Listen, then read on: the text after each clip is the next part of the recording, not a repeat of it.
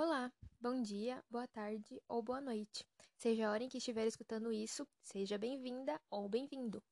Esse podcast está sendo gravado de forma independente pelos alunos do Centro Universitário Toledo Prudente, o qual engloba o projeto PJBL, referente às disciplinas Sociologia 2 e Filosofia Geral e do Direito 2. Nele, falaremos sobre a vulnerabilidade e desigualdade social no contexto da pandemia. Então, se sinta confortável para os próximos minutos de muito conteúdo. A desigualdade social no Brasil tem sua origem intrinsecamente ligada à colonização portuguesa em território nacional. O poderio que os povos ibéricos impuseram nas terras indígenas a princípio levaram à destruição de direitos naturais e perda de identidade dos povos nativos. Ademais, como outra forma de dominação, adotou-se o sistema escravagista, estabelecendo quem estaria em qual polo da exploração. Negros e mulheres, por exemplo, ocupavam o nível social mais baixo que poderia existir. Essa cultura política de domínio e submissão foi um dos grandes fatores para a perpetuação da desigualdade social aqui vigente.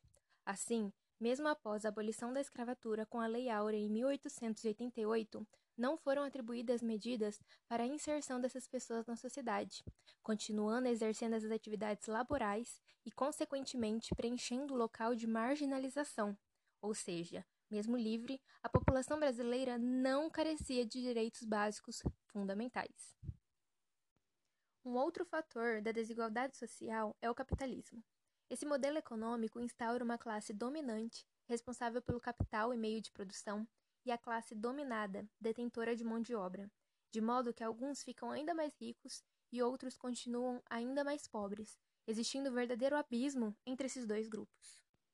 Diante dessas informações, a desigualdade nada mais é que o desequilíbrio entre as relações sociais, por motivos de questões econômicas, gênero, cor, etnia, crença e etc. Essa desigualdade dificulta que esses indivíduos tenham acesso a direitos básicos, como saúde, educação, trabalho, renda mínima, higiene, propriedade e entre outras. Consequentemente, a desigualdade acarreta na vulnerabilidade social.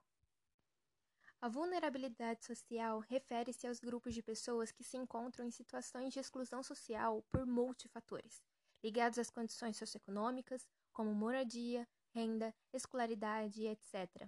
Assim, essas pessoas se encontram em fragilidade maior comparada a outros. Esses grupos são classificados em negros, mulheres, crianças e adolescentes, idosos, população de rua e pessoas com deficiência.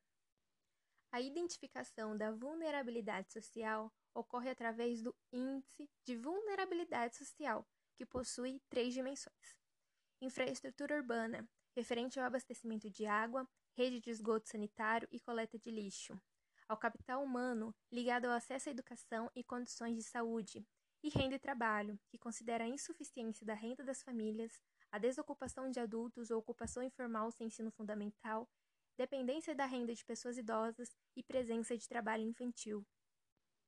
Essa desigualdade social é medida através do Índice de Gini, criado pelo estatístico italiano Corrado Gini, e determina a desigualdade de renda dos países, expressando por números que variam de 0 a 1, sendo 0 a ausência e 1 a máxima. No Brasil, em 2019, o índice apontou em 0,543, continuando estagnado e sendo o Brasil o sétimo país mais desigual do mundo, de acordo com o Programa das Nações Unidas para o Desenvolvimento, o PNUD. A Constituição Federal de 1988, ciente de todos os problemas sociais existentes no país, traz em seu texto constitucional objetivos fundamentais no artigo 3 dentre eles, Inciso 1. Construir uma sociedade livre, justa e solidária. Inciso 2. Garantir o desenvolvimento nacional. Inciso 3. Erradicar a pobreza e a marginalização e reduzir as desigualdades sociais e regionais. Inciso 4. Promover o bem de todos, sem preconceito de origem, raça, sexo, cor, idade e quaisquer outras formas de discriminação. Mas, o que fazer para diminuir essa desigualdade latente no cenário brasileiro? A resposta é adotar políticas públicas que sanem essas desuniformidades. Nos próximos episódios, falaremos sobre o aumento da desigualdade social na pandemia, bem como quais foram as medidas adotadas pelo poder público para sanar esses problemas. Até a próxima!